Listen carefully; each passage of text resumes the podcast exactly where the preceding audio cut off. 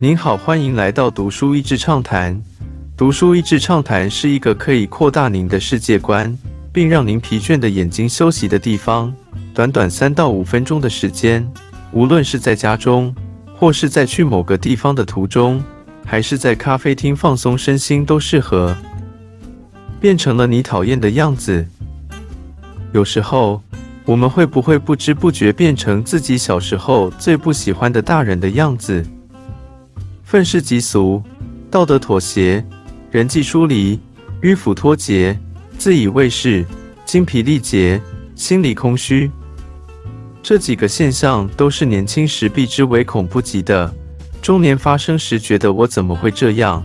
但其实大家都有可能会经历这些状态。有可能是先避免吗？或是发现自己不知如何进入这些状态时，有可能把自己拉出来吗？本书作者是一位领导力 Podcast 的知名讲者，同时也是一会教会牧师，且曾是职业律师。他讲到自己年轻时不明白为什么某些貌似成功的长辈会有这样的情况，而他进入了中年之后，惊讶地发现自己也有其中的一些状态。身为一个要常常接触人的讲者。他更惊讶地发现，每次分享这样的心路历程时，甚至许多二十到三十岁的人都表示他们也有这样的感受。作者举出西元前九百多年的所罗门王，就曾经在他的著作《传道书》中说出这么一段话：“万事令人厌烦，人不能说尽。眼看看不饱，耳听听不足。已有的事后必再有。”已行的事后必再行。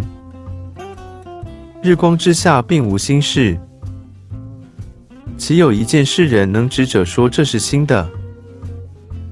哪知在我们以前的世代早已有了，已过的世代无人纪念，将来的世代后来的人也不纪念。我见日光之下所做的一切事都是虚空。都是捕风。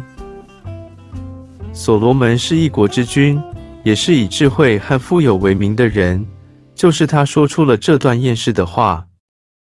这看起来厌世的心态，是古今中外都有的现象。但真的只能这样吗？作者身为一位牧师，偶尔还是会提到信仰对他的帮助，但他也很清楚的说，这本书是写给所有人看的。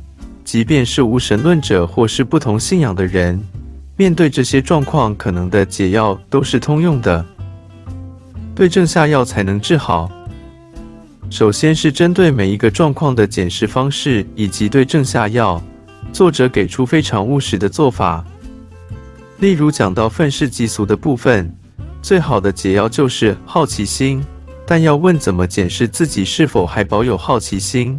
以及如何从很厌世的状态开始挖掘出可能埋在心里深处的那个好奇心，作者都有一些很具体的建议。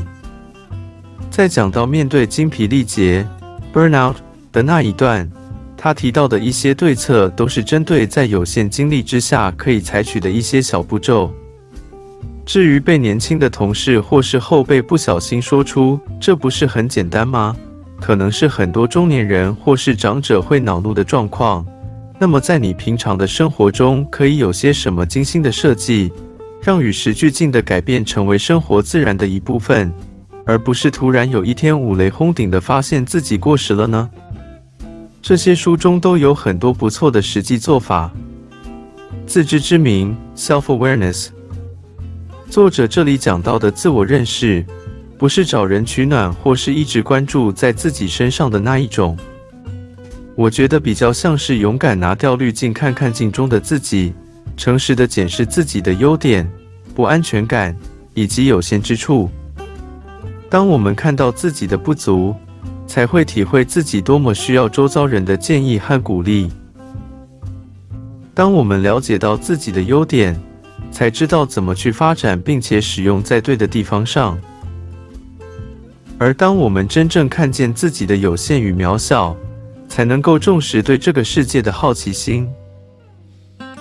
每个人年纪都会历经中年与老年，但厌世、疲惫、自以为是等等，都不是必然的结果。